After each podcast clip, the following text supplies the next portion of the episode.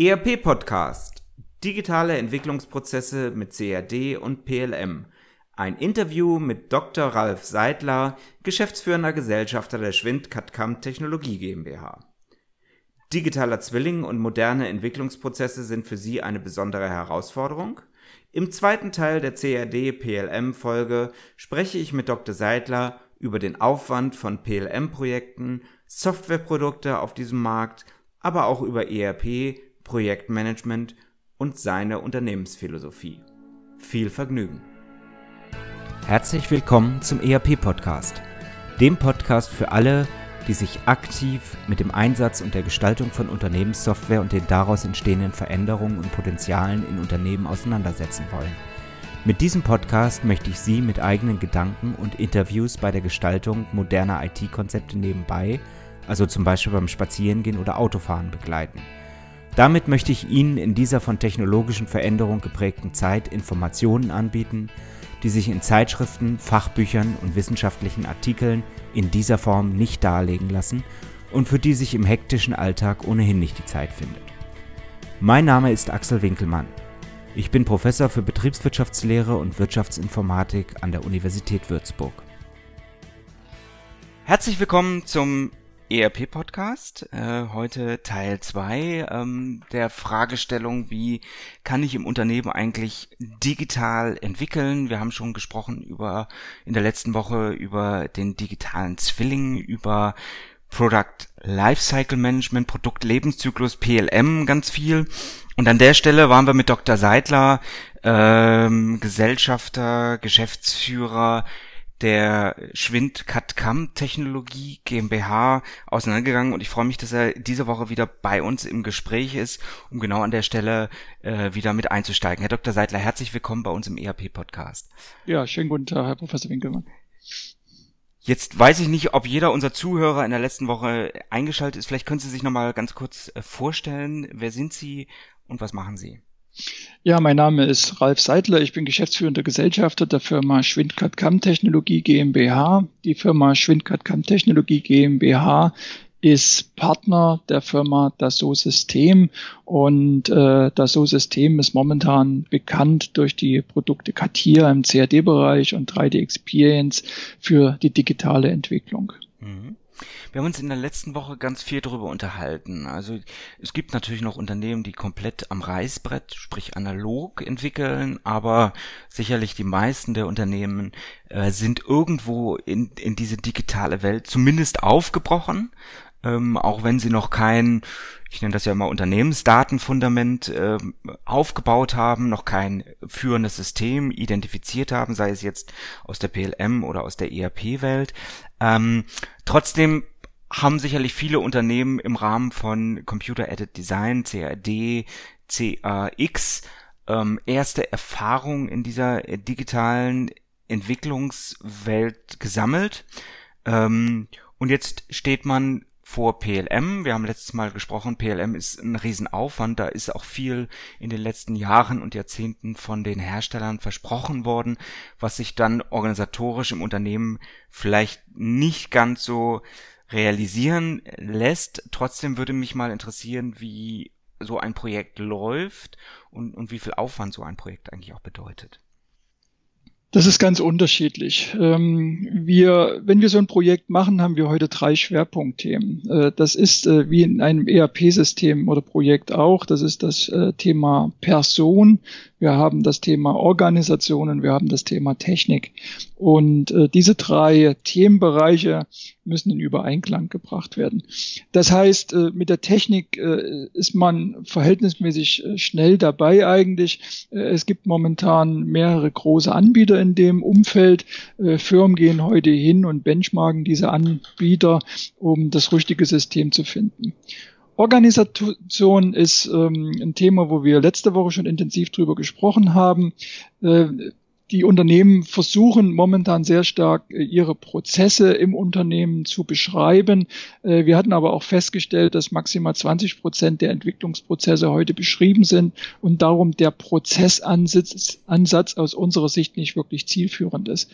Äh, Im dritten Punkt haben wir das Thema Personal oder Person.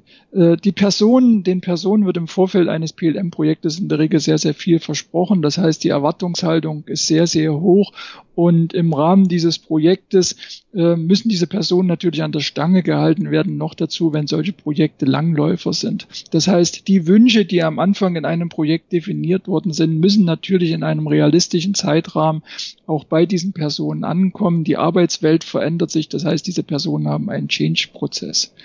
Wie lange dauert ein, Pro ein Projekt? Das kann man so nicht sagen. Es gibt ganz unterschiedliche Ansätze. Klassischerweise geht man hin und äh, macht eine Bestandsaufnahme im Unternehmen. Wo steht das Unternehmen? Welche Prozesse gibt es im Unternehmen? Wie sollten die Prozesse eigentlich sein? Macht daraus einen, einen entsprechenden Anforderungskatalog, ähm, benchmarkt diesen Anforderungskatalog, macht eine Lieferantenentscheidung und fängt dann ein Projekt an. Und solche Projekte können durchaus mehrere Jahre laufen. Ähm, die Erfolgsquote äh, oder zur Erfolgsquote brauche ich Ihnen nicht wirklich viel sagen. Wir haben letzte Woche schon darüber gesprochen. Die Erfolgsquote ist in der Regel nicht sehr hoch. Ähm, diese Projekte sind in der Regel frustrierend. Wir gehen einen anderen Ansatz. Darf ich noch? Ja, gerne, gerne, gerne. Äh, wir gehen einen anderen Ansatz. Wir gehen den Ansatz der kleinen und kurzen Schritte. Äh, wir gehen heute davon aus, dass der prozessorientierte Ansatz nicht zielführend ist. Wir gehen von einem sogenannten äh, Model-Based ähm, Ansatz aus oder Data-Driven Ansatz aus.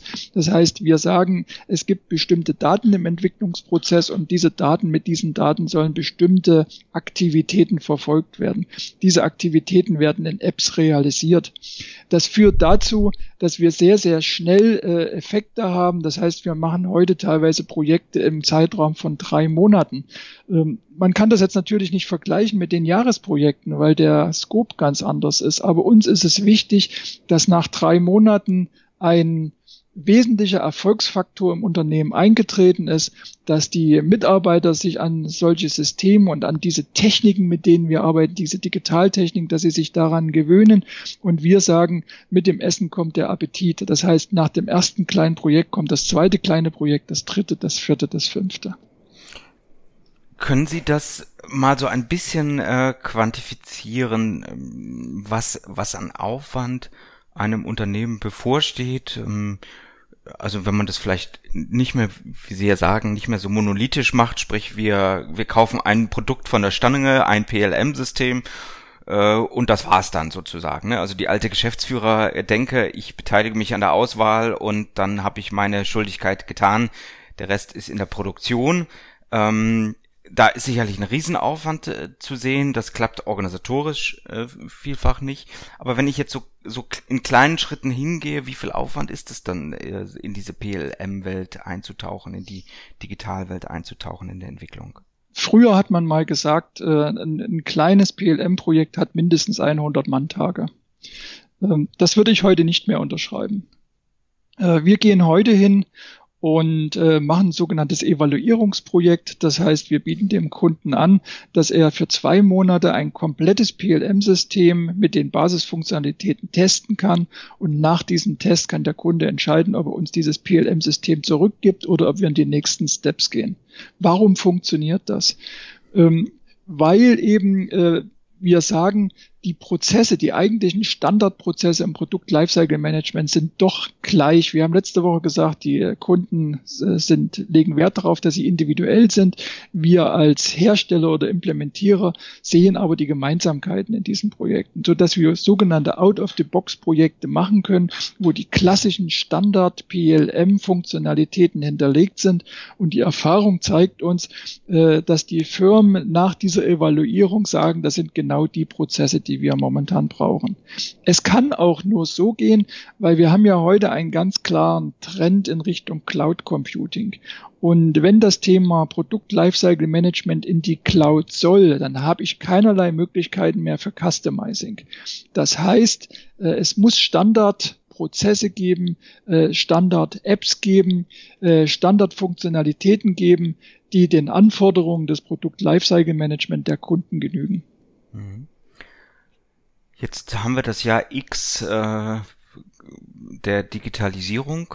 Für einige hat die Digitalisierung gerade angefangen. Ich bin jetzt Wirtschaftsinformatik-Professor. Für mich sind das gefühlt die letzten äh, 30, 40, 50 Jahre. Äh, trotzdem gibt es noch genügend Unternehmen, die aus der analogen Welt sich sozusagen jetzt erst äh, in die digitale Welt hinüber retten. Ihre Einschätzung, ich weiß, Sie sind da natürlich auch äh, total objektiv als äh, PLM-Unternehmen. Ähm, äh, soll ich anfangen in der Entwicklungswelt, in der digitalen Entwicklungswelt oder fange ich erst in der betriebswirtschaftlichen Welt, sprich ERP und Konsorten an, äh, mein Unternehmen digital aufzustellen? Ich würde es nicht mit äh, Schwarz oder Weiß betrachten. Die Gespräche, die wir heute mit Geschäftsführungen führen, äh, gehen in die Richtung, ist Ihr Unternehmen überhaupt bereit zu digitalisieren? Ich hatte in der letzten Folge das Beispiel gebracht, ähm, dass äh, heute Anforderungen oder Dokumente im Word kommen, das Fachpersonal diese Word-Dokumente liest und äh, Informationen aus diesen Dokumenten herausnimmt und in Excel-Dokumente hineinträgt und dann in Excel weiterkalkuliert. Und das ist für mich nicht Digitalisierung, das ist vielleicht Elektrifizierung. Äh, was ich die unter, was ich die Geschäftsführer frage, ist, seid ihr bereit, dass jede einzelne Information, die ihr benötigt, nicht mehr in einem Dokumentensilo ist, sondern in einem Datenbankobjekt abgelegt wird? Und äh, das ist eine sehr, sehr schwere Frage für Geschäftsführer, weil über diese Frage äh, entschieden wird, ob das Unternehmen so weiterarbeitet wie heute oder ein digitales Unternehmen wird. Und ob ich dann mit dieser Digitalisierung im Entwicklungsbereich anfange oder im ERP-Bereich oder im CRM-Bereich anfange, ist aus meiner Sicht nicht wirklich wichtig. Wichtig ist, dass die Unternehmen anfangen. Jetzt haben wir die Unternehmen, die anfangen. Jetzt gibt's aber auch die Unternehmen, die in dieser ersten Welle PLM äh, sicherlich ähm, äh, sehr viel Aufwand, sehr viel Geld, sehr viel Zeit in die Hand genommen haben, um PLM einzuführen. Und äh, zu denen gehen sie jetzt hin und sagen, es gibt was Neues, es gibt was Besseres, wir machen das jetzt auch alles in der virtuellen Welt, äh, auch die Planungsprozesse mit Augmented Reality, Virtual Reality, whatever wie viel Aufwand ist das dann letztendlich und wie schaffe ich das aus dieser originären PLM-Welt in diese neuartige PLM-Welt, PLM 2, wie Sie es nennen, zu kommen? Aus unserer Erfahrung äh, leben wir im Entwicklungsbereich in einer extrem schnelllebigen Zeit. Das heißt, wir haben in der letzten Folge auch über die Vergangenheit gesprochen, über CAD, über die ersten Team Data Management Projekte. Und wir sehen heute, dass sich Unternehmen etwa alle zehn Jahre mit diesem Thema PLM oder Digitalisierung der Entwicklung beschäftigen müssen. Äh, wir sehen heute Unternehmen, die die Trends der vergangenen Jahre mitgegangen sind und dadurch eine massive äh, Sicherheit Sicherheit in ihre Entwicklungsprozesse hineinbekommen haben. Äh, aber auch genau diese Unternehmen sind heute bereit, den nächsten Schritt zu gehen, die wirkliche Digitalisierung ihrer Entwicklungsprozesse. Und das bedeutet unter anderem äh, Nutzung der Daten in der Cloud, damit ich standortübergreifend arbeiten kann, damit ich meine Lieferanten anbinden kann. Dazu gehört das ganze Thema Mobildevices, damit ich mit modernen Endgeräten heute auf diese Daten zugreifen kann. Stellen Sie sich vor, Sie sind auf dem Bau irgendwo. Auch dort haben wir das Thema Produkt Lifecycle Management Management und der Arbeiter kann über sein Tablet den aktuellen Bauzustand sehen oder auch die entsprechenden Planungen. Das heißt, wir haben heute viele äh, Trends, äh, die die Unternehmen brauchen, um ihre Entwicklungsprozesse nochmal deutlich zu beschleunigen. Äh, diese Projekte sind Startprojekte im Bereich von wenigen Wochen über, über Monate bis Stufe bei Stufe zu einem kontinuierlichen Verbesserungsprozess, der dann natürlich auch über Jahre gehen kann. Mhm. Wie schaffen Sie es dabei, den Kunden zu begleiten? Denn Ihr Unternehmen ist nicht klein, aber mit, ich glaube, Sie haben 40 Mitarbeitern, äh, kann man natürlich auch nicht unendlich viele Projekte bei der großen Anzahl an Kunden, die Sie haben, äh, ähm, ähm, ähm sag mal, mit Hunderten von Mann, Wochen, Mann, Jahren begleiten. Für äh, oder wir wissen, dass wir äh, sogenannte Customization-Projekte nicht durchführen können, weil wir die Personaldecke nicht dazu haben. Wir wissen aber auch, dass diese Customization-Projekte oder diese individuellen Projekte nicht wirklich zielführend sind. Wir haben die Erkenntnis gemacht, dass die Kunden am glücklichsten sind, die sehr nah am Original bleiben, also am Original des Herstellers. Und wir unterscheiden eigentlich in drei Kundengruppen. Es gibt äh, die Kunden, die die klassischen Standardanforderungen im Produkt Lifecycle Management Bereich haben. Diese Kunden sind klassische Cloud-Kunden. Äh, es gibt heute in der Cloud alle wesentlichen Funktionalitäten, die einen Entwicklungsprozess beschreiben. Wir sehen aber heute auch, äh, dass die Cloud an ihre Grenzen kommt, wenn es um Synchronisation, um äh, Anbindungen geht von anderen Systemen. Und hier geht es darum, PLM-Systeme mit zum Beispiel ERP-Systemen zu koppeln, mit CRM-Systemen zu koppeln. Und äh, an diesen Stellen sind heute Anpassungen und Synchronisationsprozesse erforderlich. Und wir sehen natürlich auch Unternehmen, äh, die wirklich individuelle Anforderungen haben, weil sie ein individuelles Geschäftsmodell haben. Und für diese Kunden bauen wir heute individuelle Apps. Wobei wir darauf achten, dass die Lösungen, die Apps, die dort entstehen, doch wieder global nutzbar sind. Also auch für andere Unternehmen im ähnlichen Umfeld äh, einen Mehrwert bringen. Mhm. Wir gehen heute sehr, sehr stark in Richtung Standardisierung. Wir gehen heute sehr, sehr stark in Richtung Industrialisierung und äh, konzentrieren uns wirklich auf den kürzesten Return of Invest beim Kunden. Dazu gehört natürlich auch agiles Projektmanagement, wobei man da darauf achten muss, dass das nicht zum, zum Modewort kommt, weil hinter einem agilen Projektmanagement steht natürlich auch die Kunst eines wirklichen Projektmanagements. Das heißt, äh, die Projektleiter müssen genau wissen, was sie tun, aber trotzdem sehr flexibel mit den Kundenwünschen umgehen. Mhm. Sie oder vielleicht können wir mal darauf eingehen, ähm, welche Produkte eigentlich Ausgangsbasis für äh, Projekte bei den Kunden sind. Sie haben gesagt, Sie arbeiten äh, sehr eng mit Dassault zusammen.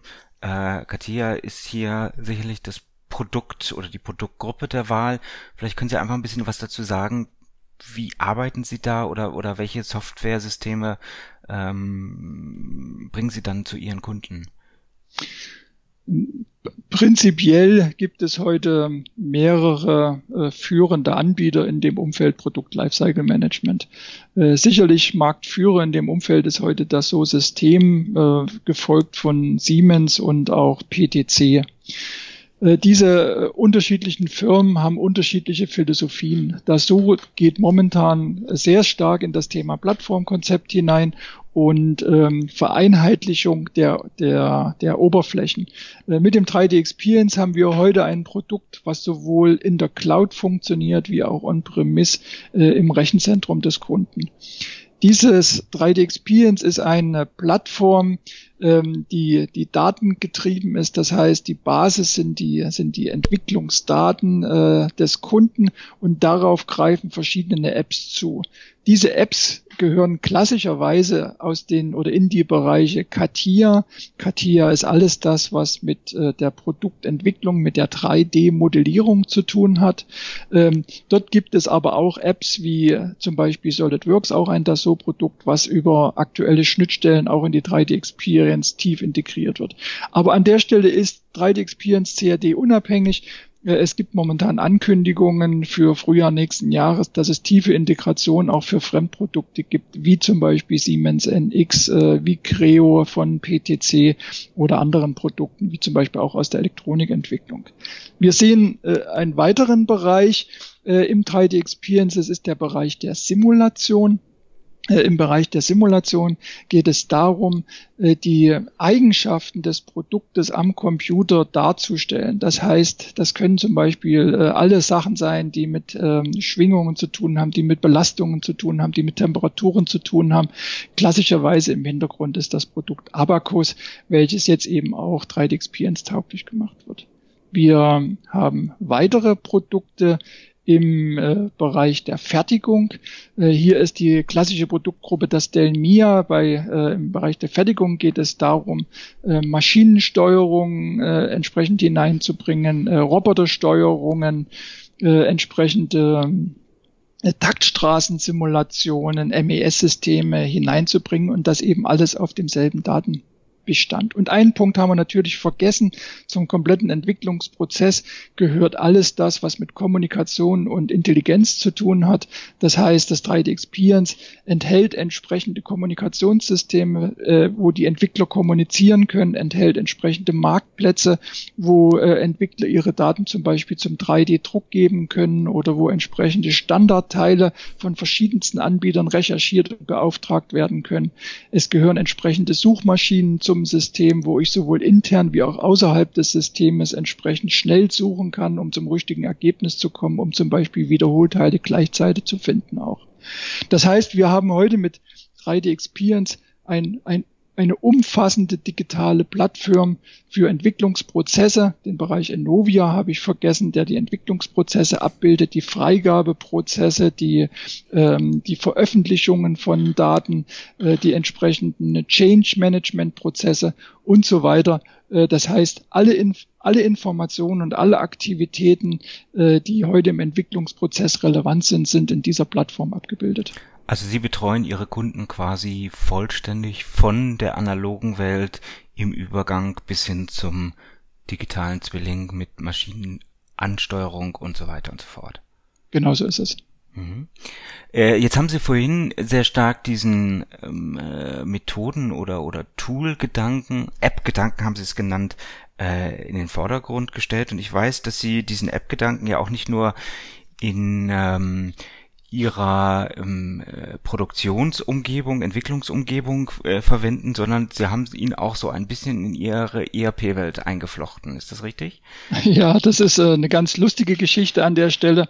Äh, vor einigen Jahren als ähm, das Produkt 3D Experience neu auf den Markt kam und wir in diesem Umfeld noch nicht wirklich so viele Kundenprojekte hatten. Äh, auf der anderen Seite hatten wir aber das Thema, dass wir kein CRM-System hatten und auch kein ERP-System im eigenen Hause hatten, kamen unsere Entwickler auf die Idee, dass diese Systeme, die wir verkaufen wollen, ja eigentlich auch die richtigen Systeme sind, um sie im eigenen Hause anzuwenden.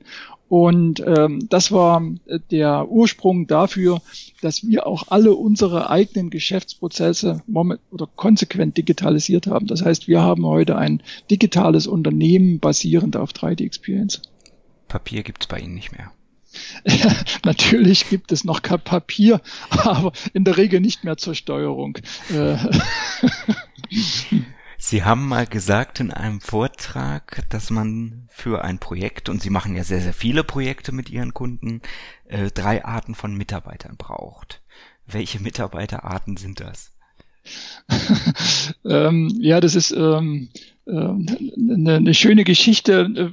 Es gibt unterschiedliche Typen und unterschiedliche Mitarbeiter und häufig versucht man im Unternehmen Mitarbeiter zu harmonisieren, damit sie sich verstehen. Äh, ich bin der Meinung, zu einem erfolgreichen Projekt oder zu einem erfolgreichen Unternehmen gehören verschiedenste Typen von Mitarbeitern, unter anderem der Spinner, der Umsetzer und der Controller. Der Spinner ist derjenige, der verrückte Ideen hat, der das Unternehmen äh, nach vorne treibt, der die Kunden nach vorne treibt, inspiriert dazu, doch dahin zu denken, was einigermaßen oder was, normal, was man normalerweise nicht denken würde. Das Problem ist, der Spinner alleine, äh, der bewegt nicht wirklich viel im Unternehmen. Dafür brauchen Sie den Umsetzer. Und wenn die zwei zusammenkommen, entstehen aus innovativsten Ideen neue Funktionen, neue Techniken, neue Produkte und natürlich auch neue Lösungen. Ähm, nur die zwei alleine ähm, dürfen wir auch nicht rauslassen. Es gibt dort noch einen Gegenspieler und das ist der Controller. Der Controller muss darauf achten, dass das, was die tun, äh, realistisch ist, dass man im Endeffekt natürlich auch Geld verdient. Das Problem ist, dass äh, diese drei Typen normalerweise nicht an einen Tisch dürfen. Das heißt, wenn Sie diese drei Typen im Raum haben, dann sind sie fast nicht beherrschbar. Aber einzeln oder zu zweit und richtig gesteuert kommen fantastische Ergebnisse bei raus. Sie sind ja ein Unternehmer und ein Unternehmen, was sich unglaublich engagiert. Sie haben ähm, viele Projekte, die sie mit unterstützen, angefangen vom Girls Day, Schüler im Chefsessel, auch Roadshows an den Hochschulen, an den Universitäten. Sie haben äh, soziale Tage, die sie äh, mit unterstützen. Ähm, das heißt, Ihnen ist es auch wichtig, dieses soziale Engagement irgendwo zu vermitteln und ähm, zu unterstützen an der Stelle, ja? das soziale Engagement ist ganz wichtig, um ähm, auch in, in diesen Bereichen wahrgenommen zu werden und dort zu unterstützen. Wir stellen heute zum Beispiel fest, dass viele unserer Mitarbeiter oder dass wir Mitarbeiter am Markt nicht direkt bekommen, sondern viele unserer Mitarbeiter sind Quereinsteiger, sind teilweise auch Mitarbeiter, äh, die es am Markt schwer haben. Wir schauen uns diese Mitarbeiter an, ob die in unsere Projekte, in unsere Struktur hineinbringen und wenn Mitarbeiter das Engagement mitbringen und die, die den Willen mitbringen, Neues zu lernen, sich zu engagieren, sich einzubringen, bringen, dann sind das genau die richtigen. Und äh, dazu gehört für mich auch das soziale Engagement über diese Sachen, die Sie genannt haben, äh, um dort auch zu verdeutlichen, es gibt nicht den perfekten Mitarbeiter für Digitalisierung, sondern das sind Themen, die im Laufe des Arbeitsprozesses erlernt werden und wo man sich entsprechend einbringen darf. Mhm. Das heißt, Sie schauen neben den, ich, wir nennen das immer Hard Skills, also neben den mit dem, neben dem Hintergrundwissen schauen Sie auch sehr viel auf Soft Skills, auf weichere Faktoren, die Ihre Mitarbeiter letztendlich mitbringen müssen, ja? Ja, wir haben heute zum Beispiel bei uns im Unternehmen sogenannte Vertrauensarbeitszeit und ähm, das heißt, Vertrauensarbeitszeit, äh, das geht nicht darum, wie viele Stunden bin ich im Unternehmen, sondern es geht darum, welche Ergebnisse bringe ich. Wir führen mit unseren Mitarbeitern regelmäßig sogenannte Mitarbeiter- oder Erfolgsgespräche durch, wo wir über die Motivation reden, wo wir über Ziele reden, wo wir über das Engagement reden. Wir haben verschiedenste weiche Kriterien festgelegt, die den Mitarbeitern bekannt sind, wo wir im Unternehmen drauf achten und äh, die wir mit den Unternehmen auch mit den Mitarbeitern auch durchsprechen. Mhm. Ich glaube, der Erfolg gibt Ihnen recht. Sie haben eine äh, sehr niedrige Fluktuationsrate. Sie haben sehr zufriedene Mitarbeiter. Äh, Sie haben auch eine Reihe von Mitarbeiterbindungsprogrammen, glaube ich, aufgelegt, ähm, um einfach die Mitarbeiter auch äh, zu unterstützen und natürlich auch im Unternehmen zu halten. Ja? Ja, ähm, Mitarbeiterbindung ist äh, ein wichtiges Thema. Wir sind äh, deutschlandweit an sieben Standorten unterwegs. Das heißt, es gibt Mitarbeiter, die sehe ich nur zwei oder dreimal im Jahr. Äh, man muss trotzdem kommunizieren. Diese Mitarbeiter sind beim Kunden und trotzdem wollen wir, dass diese Mitarbeiter bei uns bleiben. Das heißt, äh, unser Unternehmen muss für diese Mitarbeiter attraktiv sein. Das Attraktivste an erster Stelle ist eine spannende Aufgabe. Eine spannende Aufgabe, wo Mitarbeiter ich will jetzt nicht sagen, sich selbst verwirklichen können, aber wo sie Verantwortung für ihre Arbeit tragen und auch die Ergebnisse sehen. Darüber hinaus beteiligen wir die Mitarbeiter am Erfolg des Unternehmens. Also es gibt äh, ein Erfolgsbeteiligungsprogramm. Ähm, wir haben sehr, sehr viele Vielfahrer, die Firmenfahrzeuge haben. Ja, Mütter und Väter mit äh, kleinen Kindern, wo wir Kindergartenzuschüsse geben. Äh, die Mitarbeiter haben bei uns selbstverständlich die Möglichkeit, über eine entsprechende IT- und Telekommunikationsinfrastruktur zu verfügen, die sie auch privat nutzen dürfen. Äh, bei uns bekommen die Mitarbeiter eine Altersvorsorge, wenn sie denn mal alt werden und solange wie sie im Unternehmen sind, entsprechende Versorgungen. Ähm, und was wir mittlerweile auch eingeführt haben, für Mitarbeiter ist das Thema private Krankenzusatzversicherung. Das heißt, wir möchten, dass unsere Mitarbeiter, wenn sie denn krank werden, auch schnell wieder ins Unternehmen zurückkommen. Was wir natürlich keinem wünschen. Ich äh, richte den Scheinwerfer nochmal von Ihren Mitarbeitern abschließend auf Sie, Herr Dr. Seidler, in unserer Blitzlichtrunde. Ähm, was ich bei Ihnen so wahnsinnig spannend finde. Also man merkt einerseits, dass Sie so ein Vollblut-Unternehmer sozusagen sind, aber Sie haben das Unternehmen ja nicht gegründet, sondern Sie haben das Unternehmen äh, oder Sie sind das Unter in das Unternehmen von Herrn äh, Schwind äh, damals eingetreten. Warum macht man so etwas? Wie, wie sind Sie dazu gekommen? Ja, ich hatte in der letzten Folge schon gesagt, ich habe 14 Tage, äh, 14 Tage, 14 Jahre bei einem Automobilzulieferer gearbeitet und habe dort ähm, auch schon mehrere Projekte in dem Umfeld getan. Das war ein sehr, sehr spannendes Thema.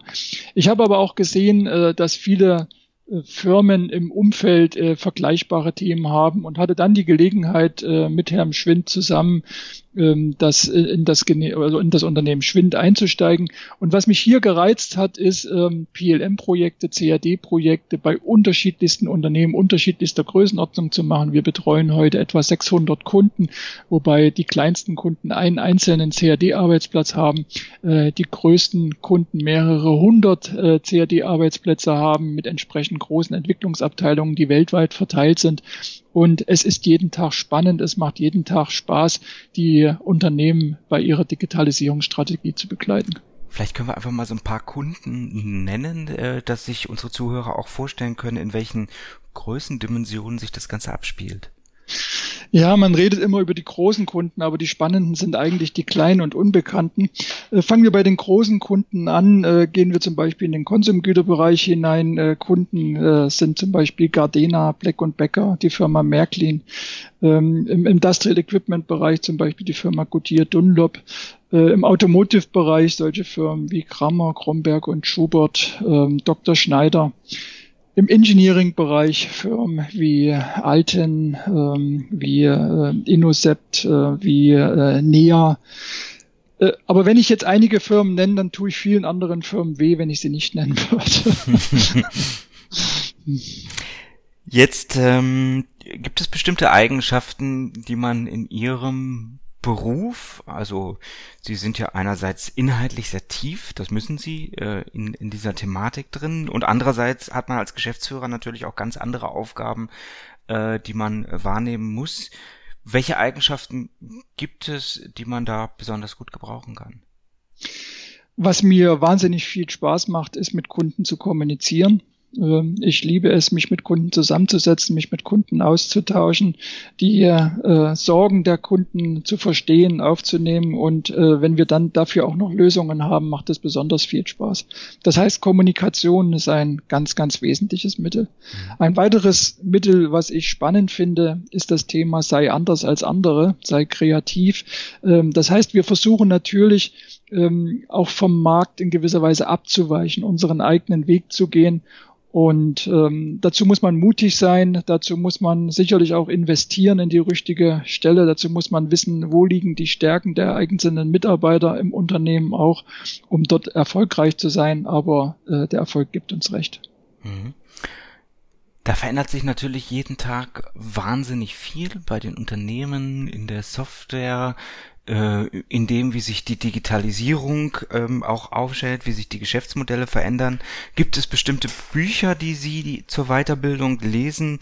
Vielleicht auch Dinge, die Sie den äh, Zuhörern beruflich oder privat an die Hand geben können? Ja, ein Buch habe ich meinen Mitarbeitern empfohlen, äh, Silicon Germany von äh, Christoph Käse. Äh, wo steht Deutschland momentan in der Digitalisierung? Äh, ich habe es gerne gelesen, das Buch, und ich habe es meinen Mitarbeitern empfohlen und vielleicht können wir es auch den Zuhörern empfehlen. Ich werde es auf jeden Fall in den Shownotes verlinken. Ähm, also wen das Buch interessiert, wird es da nochmal nachlesen können. Jetzt verändert sich gerade massiv alles. Das ist natürlich eine Plakativaussage, ja, aber ähm, ich glaube, die Berufswelt verändert sich gerade massiv. Und wenn ich Sie jetzt mal mit Blick auf Ihr Unternehmen frage, wie sich, wie sich das Unternehmen verändert hat, aber vielleicht auch die nächsten zehn Jahre verändern wird, was sind Ihre Einschätzungen? Wir machen heute Sachen, an die wir vor zehn Jahren überhaupt noch nicht gedacht haben. Und ich gehe davon aus, dass wir in zehn Jahren Sachen machen, über die wir heute überhaupt noch nicht nachdenken. Die digitale Entwicklung äh, verändert sich massivst. Äh, wenn wir vor, äh, ich hab, wir hatten es in der ersten Folge, wenn wir mit CATIA oder CAD angefangen haben und das unser Leben war und wir heute über digitale Entwicklungsprozesse reden, ähm, ich weiß nicht, was in zehn Jahren ist. Das Spannende an diesem Thema ist, dass unsere Mitarbeiter sich tagtäglich weiterbilden müssen, dass sie tagtäglich auf dem aktuellen Stand der Technik sein müssen, dass sie tagtäglich die Sachen, die vom Hersteller kommen, ähm, aufnehmen müssen, auch wenn man manchmal nicht versteht, warum das so ist. Aber äh, die Erkenntnis zeigt uns, dass äh, wir jeden Trend oder dass wir je, immer weiter voraus sein müssen momentan in diesem Geschäft als unsere Kunden das sind. Unsere Kunden wollen von uns, dass wir mit Erfahrungen, dass wir über Erfahrungen reden, die sie noch nicht gemacht haben und demzufolge müssen wir vorneweg sein. Mhm. Abschließende Frage. Wir haben ganz viel über das Unternehmensdatenfundament, über Single Source of Truth gesprochen wenn Sie sich jetzt die Unternehmenssoftware, damit meine ich gar nicht mal so sehr ERP, PLM als äh, losgelöste Lösungen anschauen, sondern generell diesen, diesen Topf an verschiedenen funktionalen soziotechnischen Systemen an der Stelle. Vor welchen Herausforderungen stehen wir da heute und natürlich auch zukünftig, besonders aus Ihrer Sicht? Das, äh, ich glaube, das äh, PLM-System und ERP-System, was heute am meisten verbreitet ist, ist Excel. Und äh, wenn ich in Unternehmen reinkomme, frage ich in der Regel als erstes, steuert ihr eure Prozesse mit Excel? Und mit 99 Prozent bekomme ich ein Ja. Und Excel ist wunderschön, aber kein Single Source of Truth. Und ich glaube, das größte Problem, was wir heute ganz aktuell haben, ist in die Köpfe hineinzubekommen, dass Excel kein Steuerungssystem mehr ist, sondern dass wir uns darüber Gedanken machen müssen, wie wir aus diesen Excel-Daten wirklich digitale Daten bekommen, digitale äh, Prozesse und, und Lösungen bekommen. Das ist ein schönes Schlusswort. Ähm, es bleibt spannend. Ich denke, wir werden uns weiter verändern, Schritt für Schritt. Ähm, Herr Dr. Seidler, ich möchte mich ganz, ganz herzlich bei Ihnen für dieses spannende Interview in zwei Teilen äh, bedanken. Und wie immer, die letzten Worte gehören natürlich unserem Studiogast. Herzlichen Dank. Ja, herzlichen Dank. Es hat mich sehr gefreut, dass ich zu Ihnen in diese Veranstaltung kommen durfte, dass wir heute vielleicht auch mit ein bisschen exotischen Thema mal nicht über ERP reden, geredet haben, sondern ein bisschen uns in die CAD und PLM-Welt äh, hin, hintreiben lassen durften. Äh, aber ich möchte den Ihren, Ihren Hörern die Anregung geben, beschäftigen Sie sich mit diesem Thema und kommen Sie auf uns zu, wenn Sie Fragen haben. Sie sind herzlich willkommen. Herzlichen Dank. Ihnen hat der ERP-Podcast gefallen und Sie konnten wertvolle Erkenntnisse gewinnen? Dann würde ich mich über eine Bewertung auf iTunes freuen, damit auch andere von diesem Podcast erfahren können. Eine Anleitung für die Bewertung finden Sie auf www.erp-podcast.de. Dort finden Sie auch weitere Hinweise, Links und Aktualisierungen zu dieser Folge.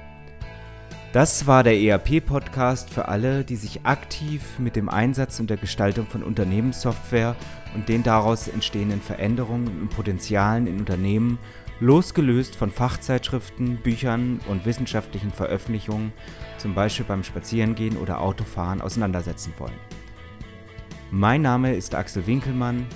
Ich bin Professor für Betriebswirtschaftslehre und Wirtschaftsinformatik an der Universität Würzburg.